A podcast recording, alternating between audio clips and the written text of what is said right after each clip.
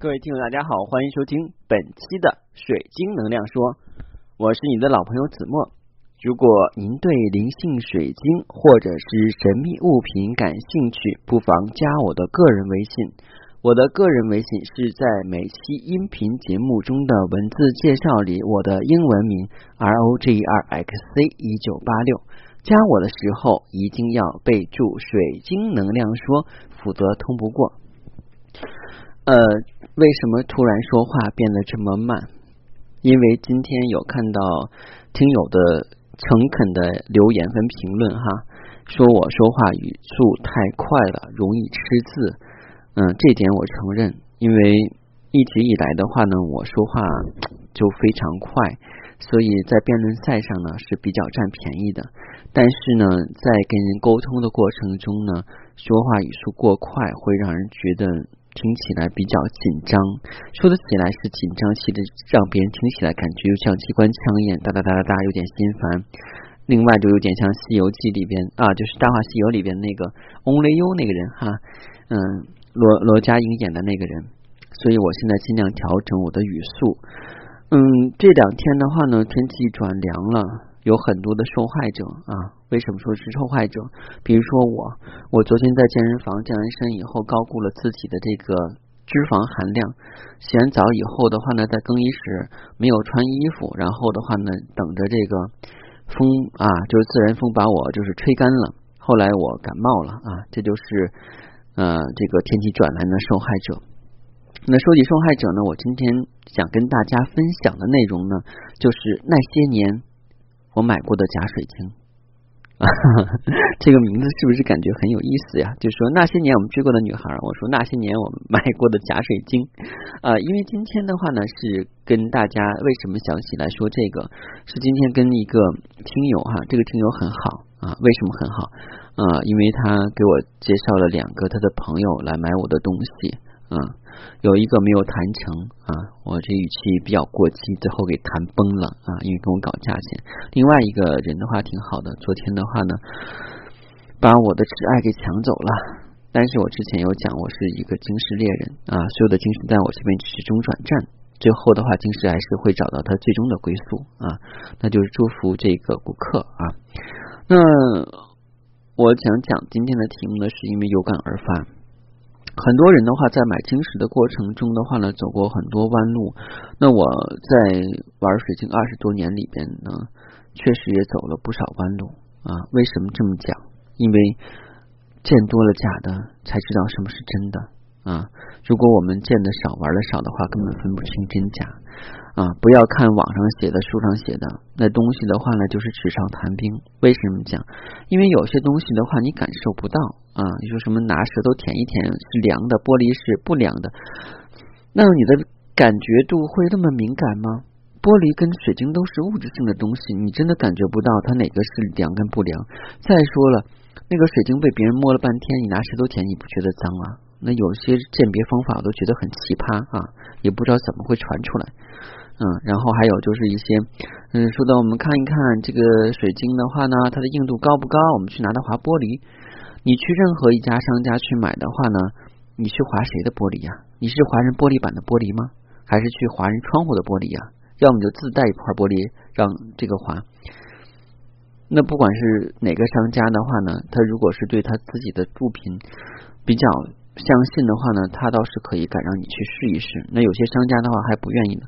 你在我这儿划了那么多半天啊，拿我的晶石的话去划你的破玻璃啊，然后一块也不买，你试一试，那商家不打你才怪呢啊！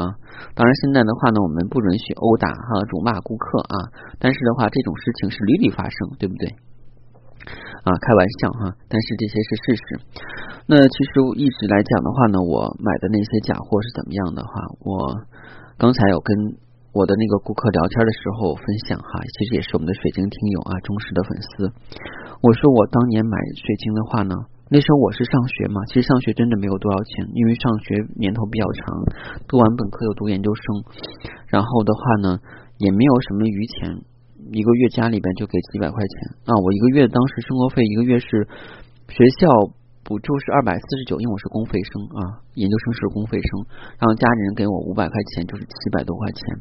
然后我一个月花销的话，差不多在三百左右啊，主要是吃饭。那个时候到拮据到什么程度啊？嗯，不会去参加聚会哈，嗯，因为觉得聚会虽然是 A A 制啊，也是花自己的钱啊。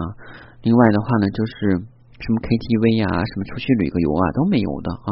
我觉得我是一个很勤俭节约的好孩子。那这些钱攒下来干什么呢？积少成多嘛。那钱的话肯定会有攒下来的，包各种的课程啊。你像我的心理咨询师，当时当年就考的，当时花了五千多块钱啊。因为的话，当时有保班啊，然后还有考试费啊，嗯，还有其他的一些费用，还有什么催眠师啊、导游啊，不都是我拿这些钱攒下来吗？那我没有额外的去跟父母要钱啊，因为他们第一也不会同意我去报这些班，第二的话呢，估计也不会拿钱给我，那我自己攒钱，包括我买这些晶石啊，嗯，有些晶石呢是很喜欢。其实的话，在早上，因为我读研的话是在零九年嘛，早十年前的话，其实晶石这东西的话呢，还不像现在这么普遍啊。嗯，那个时候也不太懂得上网去买东西，不太懂，因为觉得淘宝东西的话假的骗的多啊。当然现在的话可能也有这个状况，可是大家已经形成了淘宝在随身啊，就是什么一宝在手哈，这个走遍天下我有哈，是我编的哈。为什么讲？因为海外淘也可以买到国外的东西，对不对？嗯，所以那个时候的话，一般会去一些珠宝城。呃，还有一些我们说的这个什么珠宝展、旅游纪念品商店的话，去买东西啊。别人去旅游的话是看风景拍照，我买我去旅游景点的话，先去看小摊儿啊，看那个小摊儿上，因为在很多旅游景点的话会有摆小摊儿的啊，他不在商店里面底下有个棚子，然后的话呢有一堆人在卖东西哈，不管真的假的，我觉得挺好玩，经常去喜欢买那些东西，但百分之八十到九十左右是假的东西。嗯，我记得有一次很深刻，我当时是。呃，因为也是从一个店里边老买东西，跟老板就熟了嘛。他他说知道我是学生以后的话，他还挺好心的哈。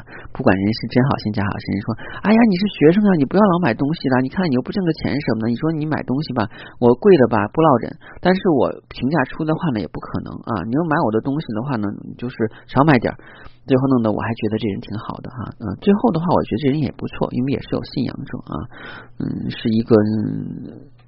藏族人吧，然后是在尼泊尔出家，因为不守清规戒律，主要是吸烟问题，后来被上师赶出来啊。然后的话呢，开了一个尼泊尔店，嗯，然后主要是从他那买一些尼泊尔饰品，还有晶石呀什么的东西，嗯，然后我把我之前买的一些东西拿他那儿去看，我带了十件货，后来他给我评价说，你这里边的十件货呀，有九件半是假的。哎，我一听我就纳了闷了，这九件半是怎么出来呀？我明明是带了十件啊！你要说九件是假的，或十件全是假的也行，干嘛是九件半？后来跟我讲说，你看没有，你这个项链的话，这个吊坠啊，水晶是假的啊，合成水晶，但是这个吊坠配的这个隔珠可是真的，是不是九件半？我当时一听就傻眼了啊，真是行家哈，竟然的话把那隔珠的真假能看出来，嗯，这只是我。购买晶石的一个小插曲，然后还买过很多假的东西，包括藏银的东西，一百多块钱，我当纯银的去买，买了以后没有几天就过敏了。这就是为什么后来我在去售卖晶石的时候，一定要问清楚含银量，因为有些人是金属过敏体质。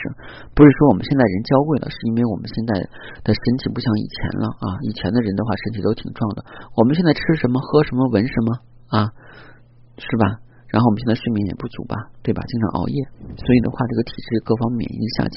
但凡的话，有些不是天然的东西，我们马上就是相当于一个叫什么适应器一样的话，能够感应出来啊。我觉得我身体是比较敏感的，包括我的眼镜，我是买的纯银框啊，包括我的这个皮带，嗯，也是换成了一个四十克的一个纯银九九九定制的一个皮带扣，没有办法，因为嗯，不带纯银的东西的话呢，就会过敏。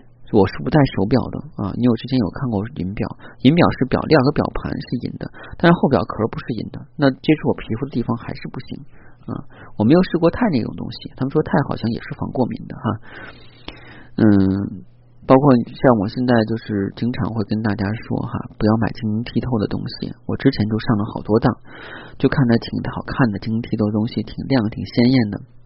然后买了，买了以后的话呢，也不懂啥叫能量，那时候真的不懂，就觉得这东西的话很有灵性，很神奇。然后买了以后挺高兴的，嗯，然后的话有好多都是玻璃制品啊，百分之八十有一些是玻璃制品。当然你要问我说这些东西后来都去哪儿了？哎呀，送人了呀，嗯，就送人了。既然是假的东西，就送人当装饰品好了。那有些人的话呢，他是不太在乎所谓的精神疗愈的啊。包括顾客也是这样，有的顾客的话呢，他们买我东西的话，有的时候我会送赠品呢，我会送给他们，但是我会跟他们说，我说这是假的东西啊，送给你啊。他有的时候，一些人觉得是不是赚大了啊？我买了一小颗，他送我一大串儿啊。你放心一点，买的永远没有卖的精啊。只不过的话，我觉得没有必要骗你。一说的话，你看你买这么小颗的话，我赠个真的，赠这么大串，那有意义吗？啊，信誉不好，我也没有必要的话去遭这个就是恶果哈，就是我骗人的这个恶果没有用啊。嗯，另外我就觉得大家的话呢，在挑选晶石的时候啊，一定啊一定要就是嗯去一些。这种有资历的地方去买啊，所有资历的话，就商场买的东西，不一定是假的，可能贵，嗯，但是还行，嗯，但是切记的话，就是我们在网上的话看一些东西，您有网上的东西的话，现在其实水晶很便宜，但是涉及到是加色、改色啊、优化。啊，就是这样的问题，有打孔的啊。我之前讲过，打孔的是不能够去买。但如果做装饰品的话呢，买一两串的话，带着玩倒没有问题。但切记的话，不要买施华洛世奇水晶啊，玻璃水晶没有用。那这样的话，我又想起来了，记得不能说是我小的时候，应该差不多十年以前了，十多年以前，周杰伦演过一部片子，当时的话呢是陈凯呃，不是说是张艺谋导演的啊，非常奢华，还有这个就周润发。叫满城遍地遍带是面遍地黄金甲哈，它那里边的话很多元素是琉璃元素。那一年的话应该是零八年左右，非常流行琉璃啊。琉璃其实就是我们现在说的是玻璃哈。其实的话，琉璃做制法跟玻璃有点区别，它是古法琉璃。当时我以为琉璃的话是水晶的一种，然后我还特意买了一块琉璃的话要两三百块钱。那时候我还上学，当时我觉得话我我我觉得这个我喜欢，我值得，我 OK 我。从我的伙食费里减，我一天伙食费差不多是十几块钱吧，那我再减的少点，然后我要把这个买到。我就是那种的，不是不是说吃货，就觉得能填饱肚子，以后的话不达目的不罢休，一定要买到自己喜欢东西的人啊。那现在这个琉璃说白了就是玻璃，在地摊上看，我当时买二三百块钱的东西是一模一样的啊。所以大家不要跟风啊。就是你经常会买假货，是因为你跟风，今天实行个这个，明天实行个那个，然后你就跟风去买啊，这第一点。第二点的话呢，就是你对于这些很有光泽的东西的话没有概念。就像我前两天去看装修房子，我一看人一说地板，我脑袋就大了，我说这啥东西啊，一点都不懂啊。外行他说一就是一，那个说二就是二，我跟的一点辨别能力都没有啊。这就跟我们买水晶一样。买水晶，很多人可能就是知道啊，水晶对身体有好处啊，什么在左手右手呀，是什么之类的，什么粉晶捞桃花啊之类的啊，很基础的这种，但是它没有深入核心，所以容易去买到假货啊。所以大家尽量的话不要花钱买假货啊。这个弯路我是走了很多了，我是买了很多钱的水晶，嗯，差不多这些年算下来的话，我光买假水晶就买了好几万吧。啊，但是的话，吃一堑长一智啊，这些水晶的话，嗯，也都有了它最终的归属地啊。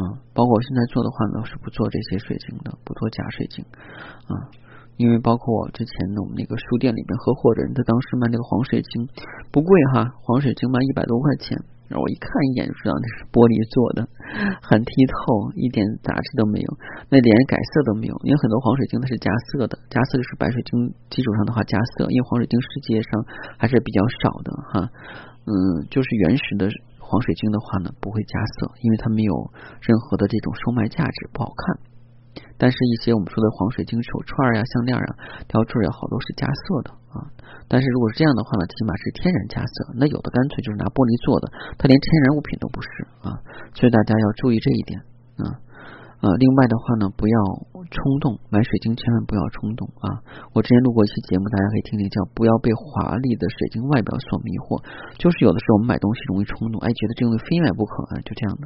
那自从我做了水晶疗愈跟水晶这个行业以后的话，我发现我我变得更加理性了。为什么？因为嗯，知道这些东西也对我这只是一个中转站啊。再好的东西的话，也是过眼烟云，然后会给它真正的主人带去啊。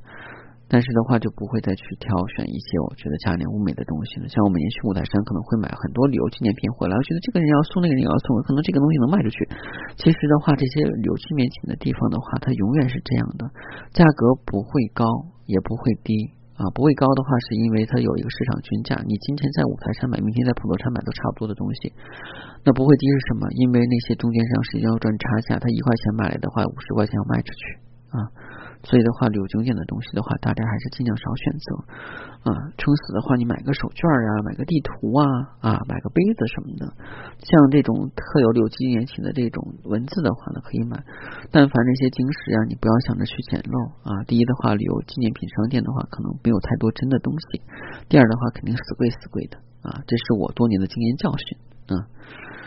好了，今天的节目就到这儿啊！我要收拾屋子了啊，因为明天的话呢，我又有了些新的工作啊。嗯，等的我这个工作能够正式落地的时候，我再告诉你们我做了什么新的工作。